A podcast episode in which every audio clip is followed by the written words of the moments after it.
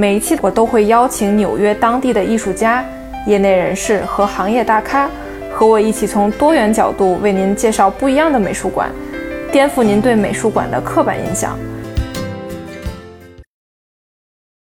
Hello，大家好呀，欢迎大家收听新一期的纽约艺术圈。今天呢是一月一次的纽约会客室系列节目。可能大家都去过富丽堂皇的美术馆，以及白盒子式的那种大白墙的画廊空间。但其实，在寸土寸金的纽约呢，也存在着公寓画廊的概念。顾名思义，就是在公寓的空间中去运营一个画廊。其实这听起来就是一件特别独特也特别酷的事儿。所以今天呢，我们邀请到的就是纽约公寓画廊 Latitude Gallery 的创始人周诗慧，跟大家聊聊什么是区别于白盒子画廊的公寓画廊。先为大家简单介绍一下 Latitude 画廊吧。画廊呢，成立于困难又特殊的2020年初，它坐落在纽约布鲁克林威廉斯堡地区。画廊通过多元的艺术项目，包括公开征稿、独立展览、实验电影放映、艺术家对谈、沙龙等形式，支持当代中外年轻艺术家，呈现多种多样的先锋艺术品，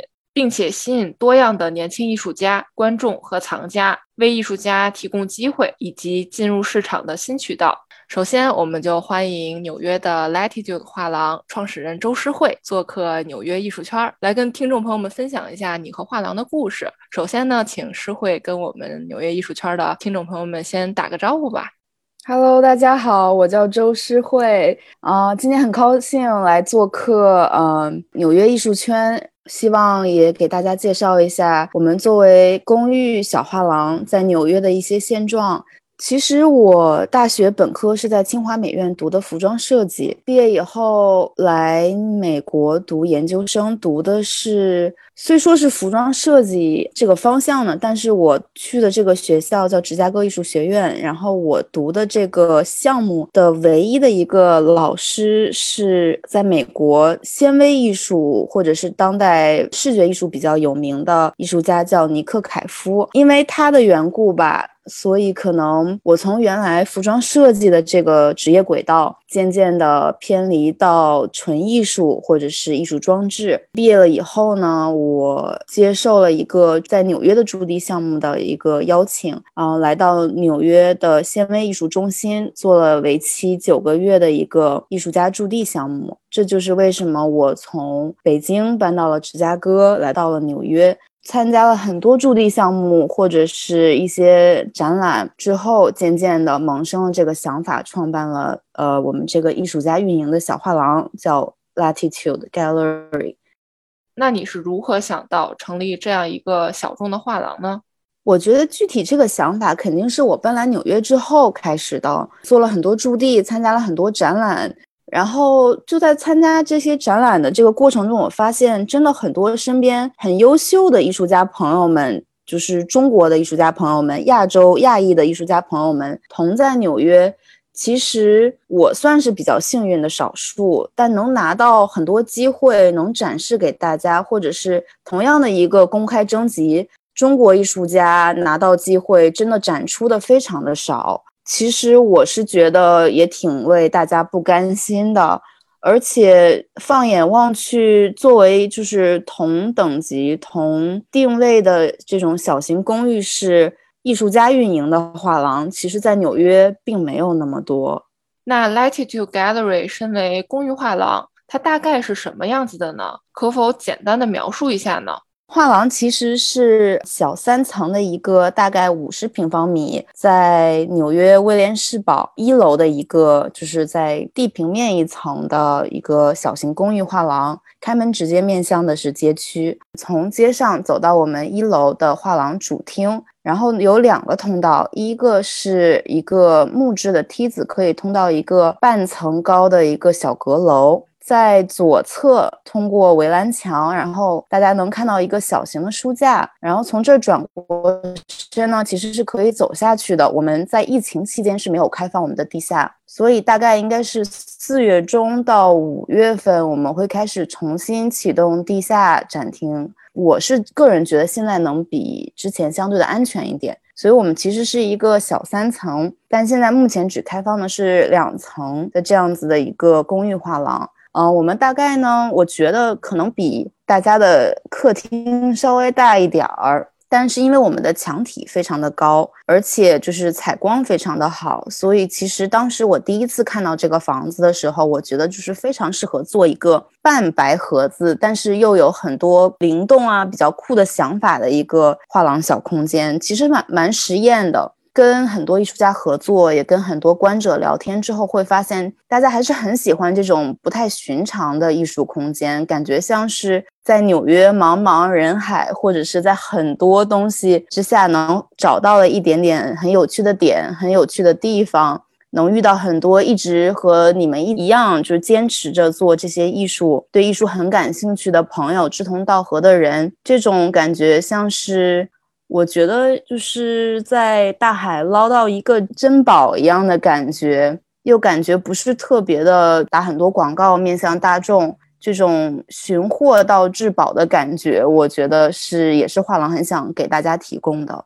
嗯，画廊和艺术家是如何进行合作的呢？嗯，我们通过跟很多艺术家合作，基本上是任由艺术家发挥。嗯，所以其实每一次不同的展览呈现给大家的风格非常的不一样。基本上我们能让艺术家对空间做的都可以做，大家想做的我们基本上都会保证能做到。而最后我觉得给我们的反馈就是，其实这个空间虽然小，但其实它的灵活度很高。所以每次我们观者看到不同的展览，真正的感受是非常的不一样的。有的时候可能都会忘记到，哦，这就是这个同样的一个小空间，因为不同的作品，艺术家不同的想法，我觉得我也很欣喜的看到，就是这么大点儿小地方，但是通过艺术家灵活的双手和真的是太巧妙的脑筋，我觉得每一次的展览都是这个空间的一次重生。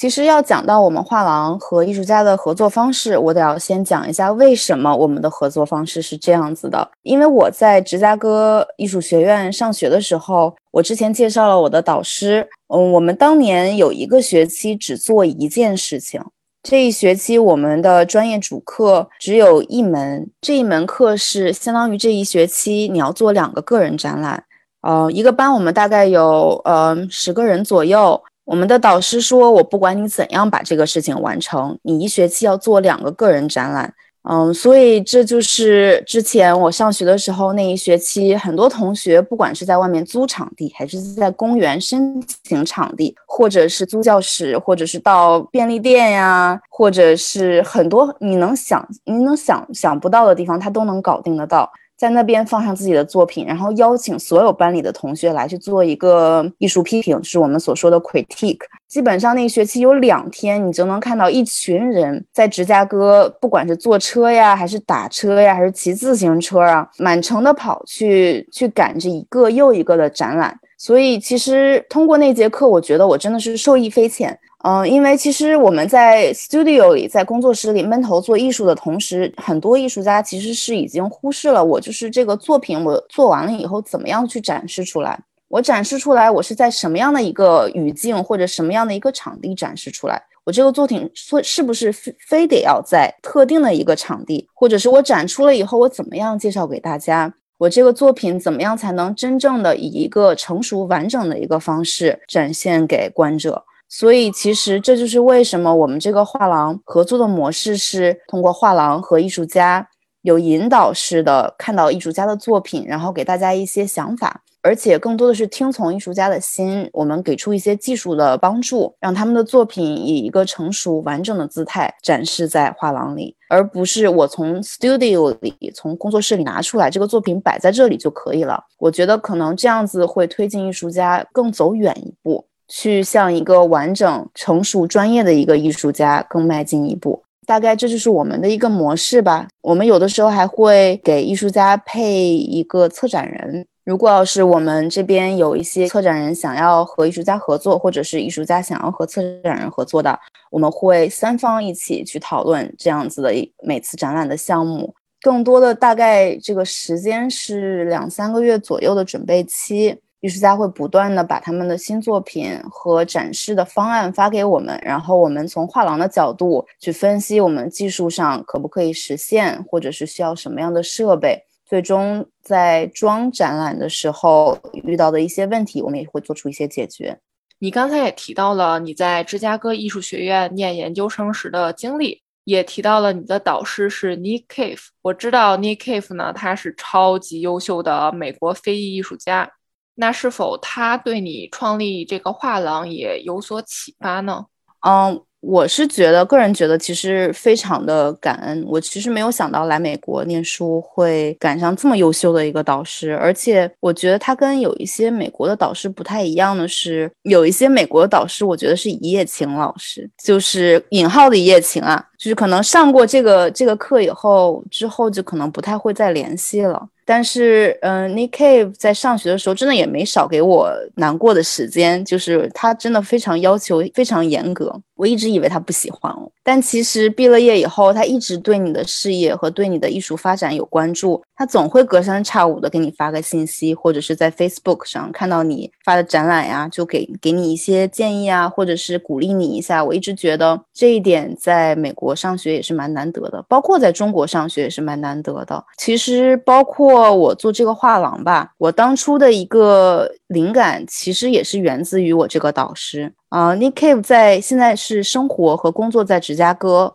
他应该是前几年在芝加哥西北部一个主干道吧，买了一栋很大的一个楼，我觉得大概两三层。他把一层就是临街的一层改成了一半是 studio，就是他的工作室，一半是一个展示的空间，就相当于一个 gallery。应该是一九年的九月份和十一月份，他分别两次邀请我去那边做了两个展览。到后来，我看到纽约的这个房子的时候，我其实是联想到了这种就是艺术家工作室和一个展示的空间的这一种结合，从而我最终决定做了这个画廊的。可否也分享一下画廊举办展览等工作的流程呢？嗯，可能其实现在画廊到今年，我觉得已经运营到一一定的一个状态。其实现在可以一有一点点自由的浮动了，就是我不需要一直在推着。但其实从我二零二零年一月份开始这个画廊，到去年的十二月份，就是二零二零年十二月份这一年时间，我是一直在推着画廊走的。哎，对不起，你走开，我的猫在那喊，我的猫来了。其实我们画廊也有两只猫，然后最近可能没有在画廊待很多，但是基本上有开幕的话，我也会带到画廊里去跟大家见面的。开幕我们做了一个群展，大概在一月份，然后纽约的疫情就开始了。疫情的期间，我们也做了一些比较 desperate 的尝试，就可能转战在网上做一些艺术家的对谈。但其实到二零二零年的七月份、六月份，我们就已经开始准备重新的启动了。我们在七月之后做了大概有个五六个实体的个人展览。从这段时间，我向大家介绍一下我们的这个工作的 flow 吧。这个工作流程是，其实大概很多时间是我用在和艺术家的沟通上。因为我们的展览的筹备期大概是三月份，呃，三个月到四个月，所以其实我要一直和艺术家去聊他们作品准备的程度，觉得对作品要抱着一个真的是负责任的一个态度，我不能说让艺术家真的就是太任由大家呃天马行空，一直画廊也没有一个具体的一个方案，或者是看到作品最后成型的样子，所以我会嗯隔三差五的跟艺术家问一下，说哎你这个作品准备的怎么样了？要不要发给我看一下？有很多艺术家很主动，可能今天想到一个想法，呃，明天就是看到一些布展的一些方案，就会跟我跟我们联系一下子，我们也会实时的分析一下可行度和我们这个展览整体加上其他作品的一个呈现的方式。牵一发动全身，所以其实改任何一部分，我们都是需要整体的去看待这个展览的。再就是经历了三个月、四个月的筹备期。我们最忙的一个时间，其实是在展览前一周到两周。这段时间我们会真的和艺术家去最终决定一些文字上的内容，比如说艺术家的个人简介、艺术家自己的艺术的一些陈述和这次展览的一个主题的一个陈述。我们会作为画廊的这一个角度，或者是作为策展人的角度，把所有的这些文字内容和一些展览的主题的内容去整合在一起，做出各种推送吧。嗯，我们会发在微信平台上。和美国这边的就是 Instagram，然后脸书和现在我们用的比较多的就是这个邮件的一个直接推送的这个软件上面，这样子会以最大的程度把我们艺术家准备好这些内容，嗯，以一个比较完整的一个方式发送给我们这边画廊一直对我们感兴趣的人。这样就会有很多人来关注我们的艺术家，关注我们艺术家的作品，或者是乃至到现场来看我们的展览。不过，其实去年大概秋天的时候吧，纽约第二波的新冠疫情又起来了。那会儿画廊举办线下展览，现在如果你再去回看当时的话，有没有什么特别的感受呢？呃，总结四个字：顶风作案。嗯，不过呢，我觉得作为我分的安全，啊，画廊会给观者准备呃洗手液，就是干洗洗手液，还有多余的口罩，还有我们还有这个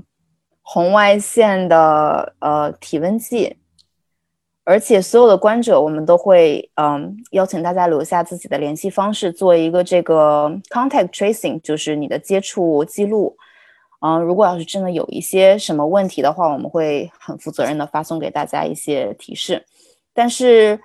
据我所知，到现在我们画廊基本上是没有任何一起嗯一起就是意外发生，而且我们每一次的开幕其实。观者和艺术家和艺术家的朋友们都真的是抱着一个非常尊重和互相很注意的一个态度来参加的。虽说画廊很小，但是其实我还是觉得蛮安全的，蛮安全的。我们的开幕其实是不需要预约，但其实开幕之后的这个观展的这段时间是需要预约的。其实我还是很惊讶，就是这么这么多个月，我们的开幕也是很受大家的欢迎。我还是很惊讶的，看到最开始是很多我们的亚洲朋友们会来，会信任我们去看我们的展览，也会感叹一下，在疫情期间真的是没有什么活动可以参加，来一次我们的开幕，真的是感觉把整个一年的社交活动都用完了。渐渐的，现在外国朋友，就是美国这边的当地人也会进来，而且我的街坊邻居都对我们很有关注。每一次展览真的就是，呃，一发布基本上他们都会到。到现在街上也会走进来人，然后不光是呃预约的这个我们的系统，有一些没有预约的朋友也会就是直接敲门说，哎，我想要来看一看。我在网上看到了你们，然后我觉得这个艺术家很不错，我就是想来看一看，就是实物。我觉得其实艺术还是需要看一下实体。这大半年来到一年吧，我觉得画廊。也是有了这些朋友的支持，一直坚持下来的。因为纽约这过去的这段时间真的也是很辛苦，疫情很严重。比较矫情的说，真的也是艺术和大家对艺术的热爱支持的我们这个小画廊一直走到现在。呃，Latitude 画廊呢，其实位于特别 fancy 的威廉斯堡地区，并且我知道这个在美国大家真的很重视这个社区的概念。那当地 local 的社区对画廊有什么评价吗？我个人觉得吧，我们当地就是这个社区社群的街坊邻居，大多数其实当年在纽约的这个地区吧，我们画廊所在地区是非常酷的。嗯，我会接触到一些年轻人，也接触到一些街坊比较岁数大一点的朋友，他们会跟我讲一些我们这个画廊所在地之前的故事。在纽约，可能并不像现在威廉士堡这么流行、这么 trendy 的一个时间，可能大概是八九十年代到两千年。其实，我们画廊所在地的这个地方是当年艺术家最开始离开纽约到达布鲁克林的第一站，所以这个附近其实有很多艺术家。可能现在就是老一辈的艺术家会在，嗯，有一些艺术家可能最终搬到了更远一点的布鲁克林区。但其实还有很大一部分的艺术家留在了这边。他们看到我一月份重开启了这个小的艺术家画廊之后，其实是很欣慰的。我觉得当年其实这一条街有很多艺术家工作室、艺术家工作室大楼，或者是这种小的比较地下的画廊，渐渐的没有了以后，现在可能很多的都是商业街区。然后，当我把这个画廊带进来了以后，他们会觉得，其实这个是布鲁克林应该有的样子，这个是威廉士堡应该有的样子。不管是中国艺术，还是就是美国人的艺术，其实都是艺术啊。大家可能看到更多的就是，我们很喜欢看到这种最前线的、最鲜活的艺术家的作品。中国的，那那也很好。我个人是这么觉得的，而且没有感觉到大家，因为我们是亚裔的一个运营的一个画廊，会有任何一些其他的一个反应。没错，其实可以给大家讲一个概念。就是威廉斯堡地区，它到底是什么样的存在？它和艺术有什么关系？其实，在上世纪八十年代的时候呢，随着纽约曼哈顿 SOHO 地区的房价越来越高，曾经聚集在那一片的艺术家们呢，真的是付不起房租了，所以不得不集体搬迁。这样一来呢，和曼哈顿只有一河之隔的威廉斯堡地区就成了艺术家们的全新选择。所以到九十年代的时候呢，这里的艺术家群体已经达到了三千人，还是挺庞大的一个数目的。我们这个地区现在，如果大家还是没有一个就是比较直观的概念的话，我们三百米、两百米之外有一个苹果店。两百五十米之外有一个 Whole Food，再往另一个方向是三百米有一个 Supreme，所以其实现在是一个非常市深化的一个地区，我们用英语说叫 gentrified。但其实，在这个很繁荣的商业体系下，其实当地人还有很多是 local，可能从六七十年代、七八十年代就一直从小就住在这边。所以，其实作为一个艺术家画廊，我们其实比较算是接地气的这种地下小画廊。我觉得是一个蛮好的融合吧，就是将商业比较穿地和我们这边就比较接地气一些，真的就是刚起步的艺术家融在一起，能让更多的人接触到我们艺术家的作品，是这样子。嗯，对，而且我我还知道 Cos 的 Studio 好像也在 Veniceburg，哦，也是在我们这边是吗？啊，其实这附近还是非常繁荣的，而且我通过做画廊发现，我们很多画廊的朋友或者是艺术家没事儿也都会在我们这边转悠，所以欢迎大家就是没事到我们画廊周围的话打个招呼。基本上我都是在画廊的。对我到时候会把呃 Latitude 画廊的地址以及基本信息呢放在我们的信息栏。然后希望就说大家如果呃疫情结束之后有机会来纽约，或者你现在就住在纽约以及周边地区呢，那就随时欢迎来。其实我知道画廊展出的有一部分是中国艺术家。那据你作为一个画廊主的观察，目前中国艺术家在美国发展的利和弊、瓶颈，嗯，都有哪些呢？其实我其实做了这个画廊之后，也是一直抱着一个大家一起学习的一个态度吧。我个人是相当于在美国读了书，然后留下来做艺术家。可能我先讲一下，就是我们这一批艺术家应该发展怎样的利与弊。嗯，我觉得在这边读完书以后，可能相当一程度的思维模式和作品呈现的方式是更容易融入到这边当地语境的。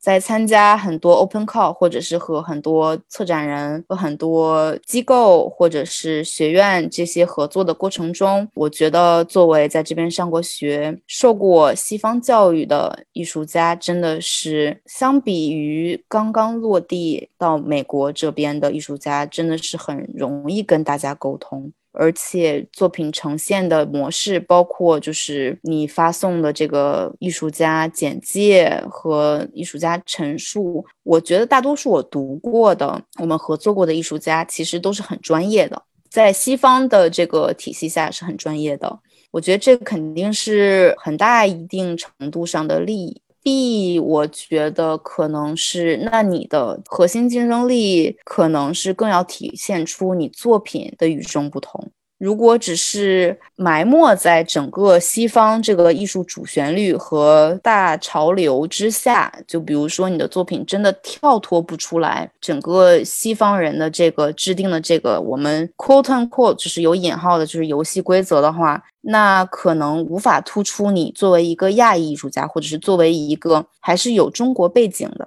就是东方背景的艺术家，就是你想要说的一些问题。可能这一点来说，我觉得刚刚来美国这边发展的中国艺术家可能会有更加犀利，或者是更加不同的一个文化背景。可能也不能说是文化背景，就是他可能会会看到更多的就是两边的差异，而带来更多可能在美国人这边西方人看不到的一些东方的问题，或者是更加世界一点的问题。而可能长期在美国这边被美国这边的很多潮流啊所影响，可能。渐渐的，我觉得会失去到一种辩证的去看两方的一个思维方式吧。我觉得，但其实也不能以偏来概全。我在这边认识了很多艺术家，也会很关注国内的事情，而作品也真的是我觉得非常的好。真的是感觉是我带着我的东西来这边吸收了你的东西，最终呈现的是一个非常不错的作品。我在这里想给在美国这边上学的一些艺术同学啊，艺术学生，我觉得真的是不要忘记你是从中国来的，